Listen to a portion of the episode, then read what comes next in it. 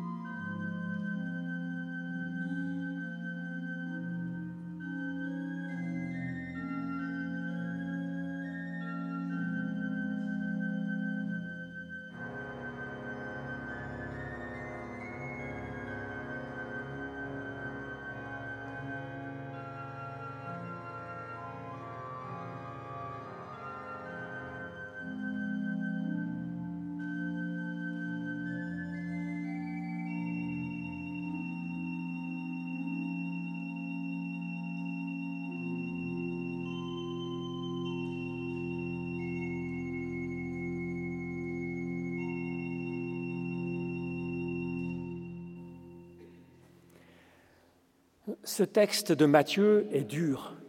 Qui pourra l'écouter?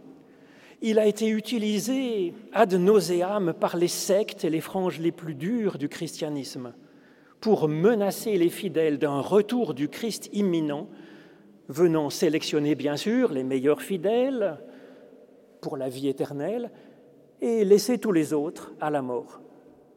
Autrement dit, veillez ou vous irez en enfer détestable et cruelle rhétorique.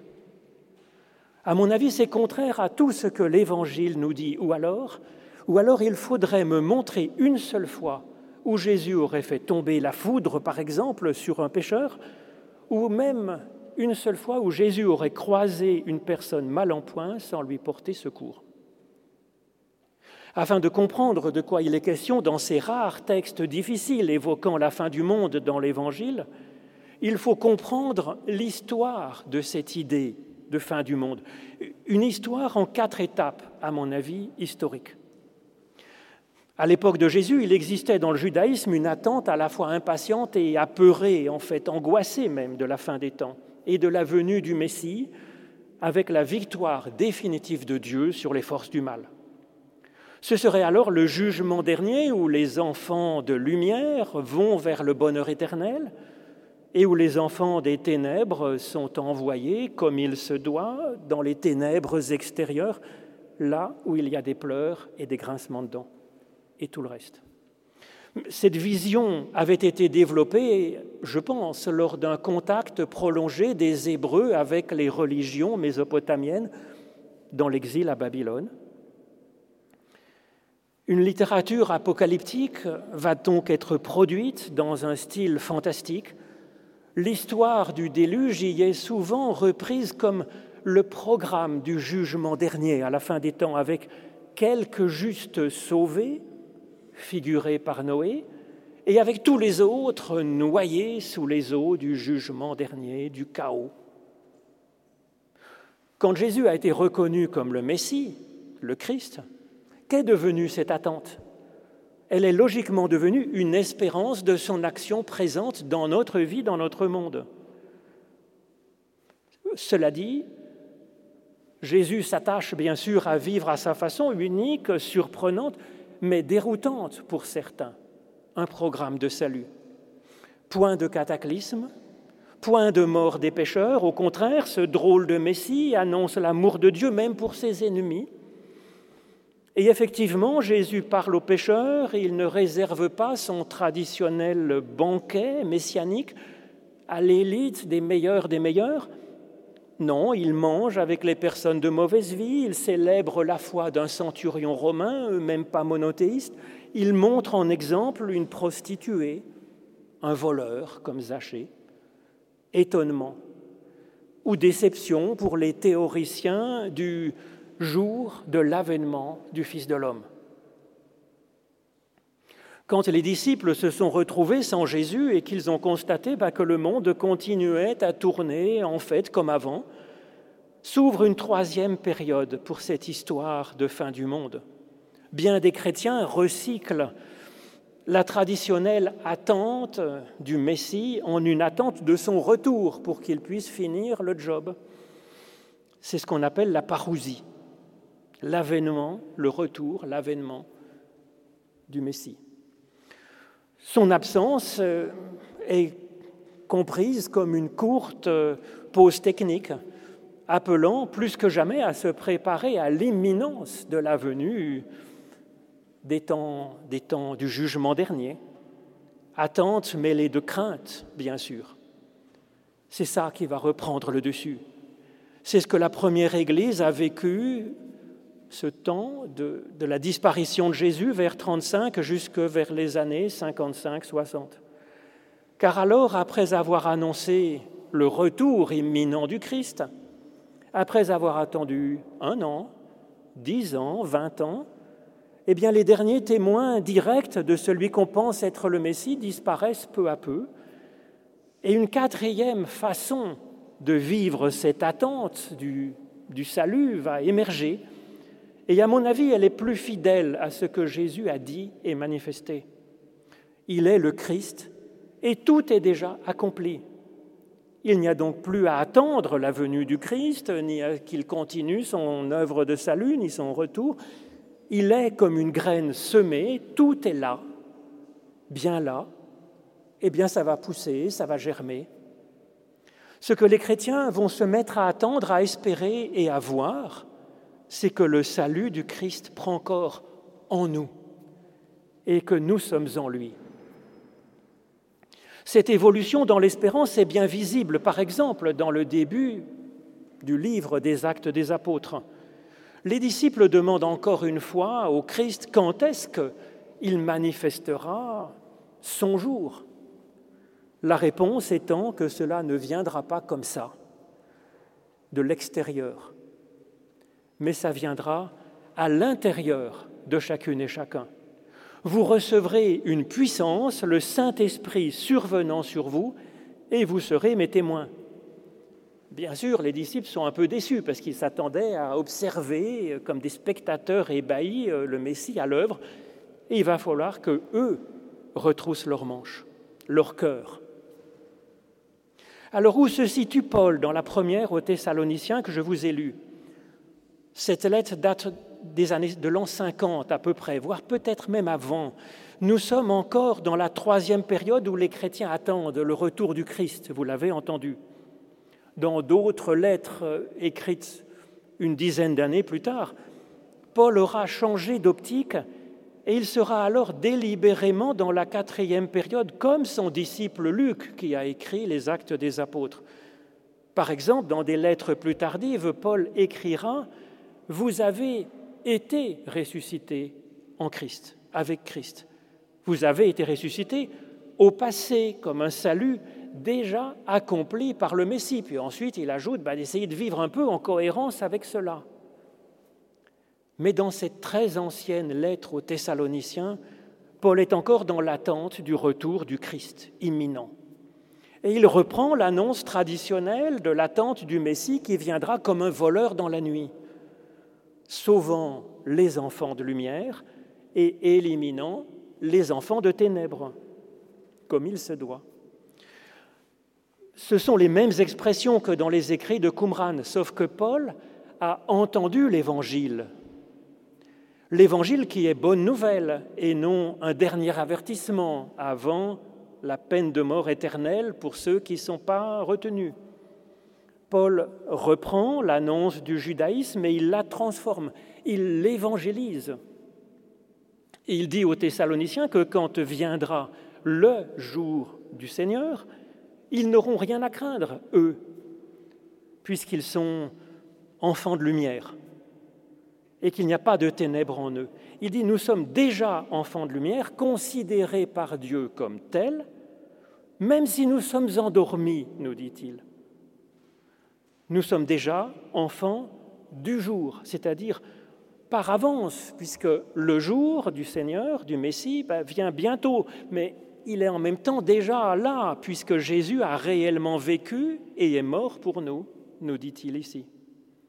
Et donc, si nous sommes déjà retenus, à quoi bon veiller? Paul garde l'appel à vivre en cohérence avec cet enfant de lumière que nous sommes déjà en réalité. Paul le dit alors sans menace, sans cette menace traditionnellement attachée à la venue du jour terrible du jugement dernier. Tant mieux. Seulement n'y a-t-il pas du risque en disant à ces fidèles paroissiens, vous êtes enfants de lumière et puis les enfants de ténèbres, tant pis pour eux, n'y a-t-il pas un risque que ces paroles de Paul soient comme sectaires? Nous, chrétiens, nous sommes sauvés, puis les autres seront éliminés avec le retour du Christ. Mais ce n'est pas ce que Paul dit ici, si on regarde bien. Même cette menace-là disparaît, car la ruine qui viendra subitement sur ceux qui sont à l'extérieur de l'Église n'est pas celle de la torture pour les tuer, les éliminer, mais Paul la compare aux douleurs d'une femme qui accouche, c'est-à-dire multipliant la vie. L'annonce de Paul n'a donc rien à voir avec celle d'une secte du genre Repentez-vous, pauvres pécheurs, convertissez-vous au message que je vous délivre, à mon évangile, sinon le terrible Seigneur ne pourra rien faire pour vous, et vous serez jetés dans les ténèbres du dehors pour les siècles des siècles. Amen. Hors de question, ici, de nous motiver à veiller par la crainte. La joie de l'Évangile est une motivation autrement profonde, sincère. Le message du Christ est passé par là. Paul réconforte ses paroissiens, il les rassure malgré le retard que le, Messie semble prendre dans son programme. Paul ajoute simplement qu'il serait pas mal de vivre en cohérence avec ce que nous avons reçu. Et puis qu'il serait bien aussi de ne pas penser seulement à mon petit salut à moi, mais à nous édifier et nous réconforter mutuellement comme euh, corps du Christ finalement. Les expressions et les images ici, parlant du salut, sont communes avec celles trouvées dans les manuscrits esséniens de Qumran, révélant la culture de l'époque de Jésus, de Paul. Mais sans la crainte de ne pas être sélectionnés par le Messie à la fin des temps. Les, les Esséniens, eux, formaient un club de personnes héroïques cherchant à être comptées comme enfants de lumière. En même temps, leur vision est plus nuancée qu'on pourrait le penser, car selon eux, chaque être humain est à la fois enfant de lumière et enfant de ténèbres, en diverses proportions. Par exemple, dans deux lettres de manuscrits retrouvés à Qumran, il est expliqué que telle personne a six portions d'esprit de lumière et trois portions d'esprit de ténèbres, tel autre huit portions de ténèbres et une de lumière.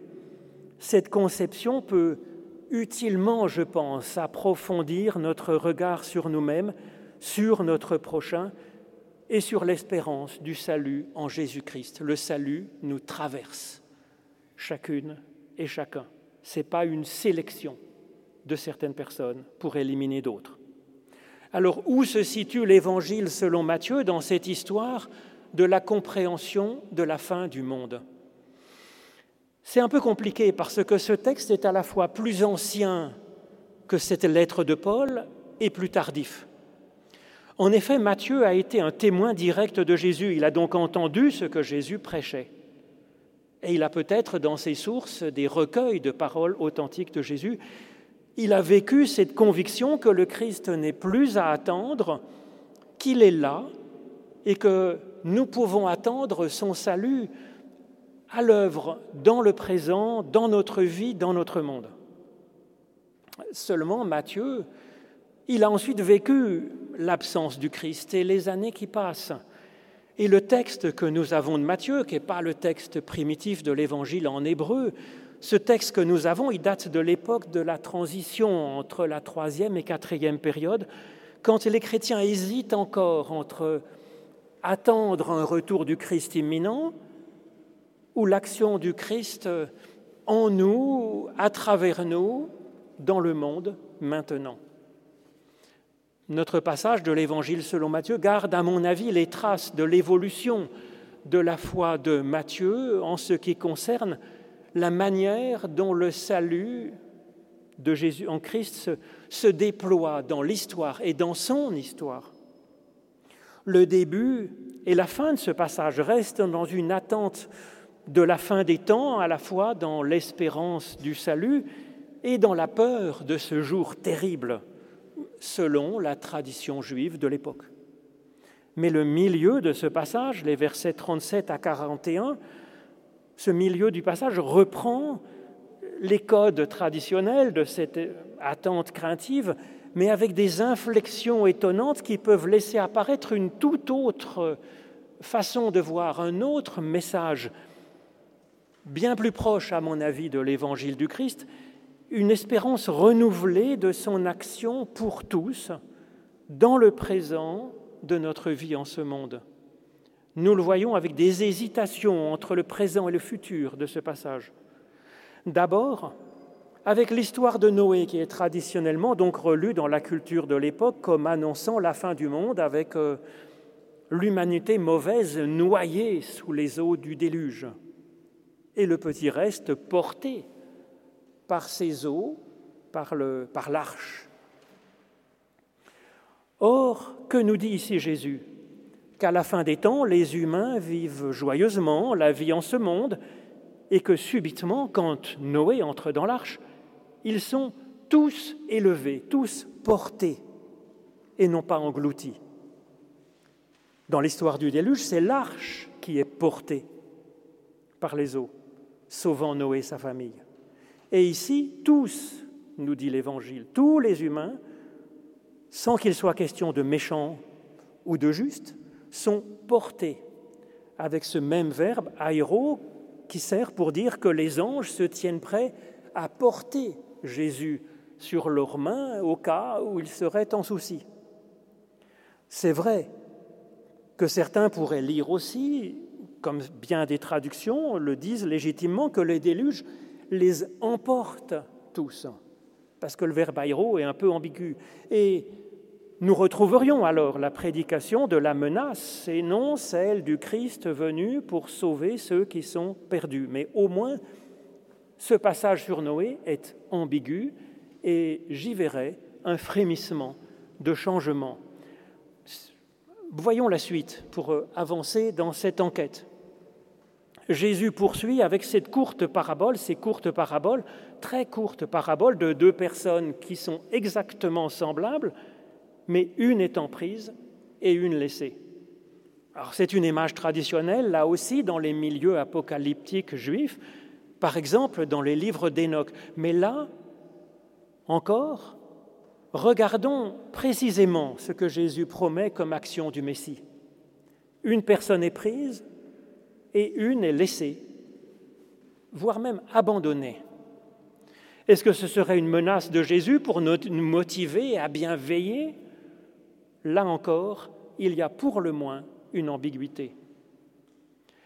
En effet, dans la, la, parabole la plus célèbre de Jésus dans l'Évangile, celle de la brebis perdue et retrouvée, il y a également deux groupes. Les brebis qui figurent les justes, n'ayant pas besoin de l'aide du Sauveur, sont laissées, sont abandonnées par le berger dans le désert, ce qui évoque euh, la Bible, la parole de Dieu, l'attente, l'écoute de la parole, ou dans la montagne, ce qui évoque l'élévation qu'ils ont déjà. Donc, les brebis justes sont laissées, abandonnées. Ce n'est pas, bien sûr, une perte. Et la brebis qu'il prend sur les épaules et qu'il porte, c'est donc la brebis perdue et retrouvée. L'une et l'autre action du berger, d'abandonner ou de porter, sont les œuvres de son salut, bien sûr. Et donc, comme dit Jésus sans cesse, il est venu pour sauver les pécheurs. Alors cela choque terriblement ses contemporains, car un Messie qui se respecte, il devrait exterminer les pécheurs et puis rassembler les justes, pas laisser les justes vivre à leur façon en liberté comme ils l'entendent, comme ils le sentent, selon leur inspiration, et aller courir, chercher ardemment les pécheurs comme le fait Jésus, afin de pouvoir les porter vers la vie. Ce message nouveau de la grâce de Dieu, il a été compris, entendu, 5 sur 5, par les chrétiens des premiers siècles. Vous en avez un écho dans le dessin qui date de la fin du IIIe siècle que vous avez sur votre feuille, avec Jésus qui sépare effectivement une brebis d'un bouc, comme on s'y attend dans le jugement dernier, selon la tradition. Cela dit, que porte ici le bon berger? Eh bien, il porte le bouc, bien sûr, figurant le pécheur, parce que c'est ça qu'a incarné Jésus-Christ comme salut. Car c'est cette conception-là que Jésus incarne. Il l'a d'ailleurs dit, il l'a montré. Il ne vient pas pour juger le monde, mais pour sauver le monde. Et nous le voyons sans cesse manifester, le pardon de Dieu et son amour, même pour ses ennemis à lui, pour les soldats romains en train de le crucifier, pas seulement pour ceux qui feraient partie du club, parce qu'ils auraient tout bien accompli les rites ou ils auraient fait la bonne déclaration de croyance de l'Église. Ensuite, bien sûr, que chacun de nous est à la fois Noé et l'humanité violente, à la fois la brebis perdue et la brebis des justes. Chacun a plus ou moins sa part de lumière et sa part de ténèbres. Et si Christ s'occupe si bien du juste comme du pécheur, mais qu'est-ce que donc veiller pour nous, comme nous le demande ici le Christ? Ben, Je pense que veiller, c'est d'abord vivre en intensité, on peut penser ce que l'on veut de Jésus, et le trouver qu'il est formidable et le Messie ou que c'est un gros nul comme dans le Talmud. On ne peut pas dire en tout cas qu'il n'a pas vécu avec intensité. Donc je crois que c'est la première chose. Ensuite, veiller, eh bien ça pourrait être reprendre ces activités toutes quotidiennes citées ici par Jésus. Manger, boire, se marier, aller au champ, moudre le grain pour avoir du pain demain toutes ces belles et joyeuses choses qui font la vie. Veiller est alors un encouragement à goûter cette incroyable bénédiction qu'il y a à vivre en ce monde que Dieu aime, déjà au sens matériel, même trivial, temporel, quotidien, et aussi au sens spirituel, parce que tous les verbes mis ici sont habituels dans la démarche spirituelle nourrissant et abreuvant notre foi et notre recherche de justice, faisant alliance avec notre Dieu dans l'amour, dans le choix mutuel, dans la fidélité, dans la confiance. Veiller en semant la parole et en moissonnant ses fruits, préparant du bon pain, pain de vie pour ceux qui nous sont confiés. Et si nous ne le faisions pas, eh bien nous passerions à côté de bien des joies en tout cas, cela n'empêcherait pas Dieu de nous porter vers la vie en son heure, en son jour, à son rythme que lui seul connaît. Amen.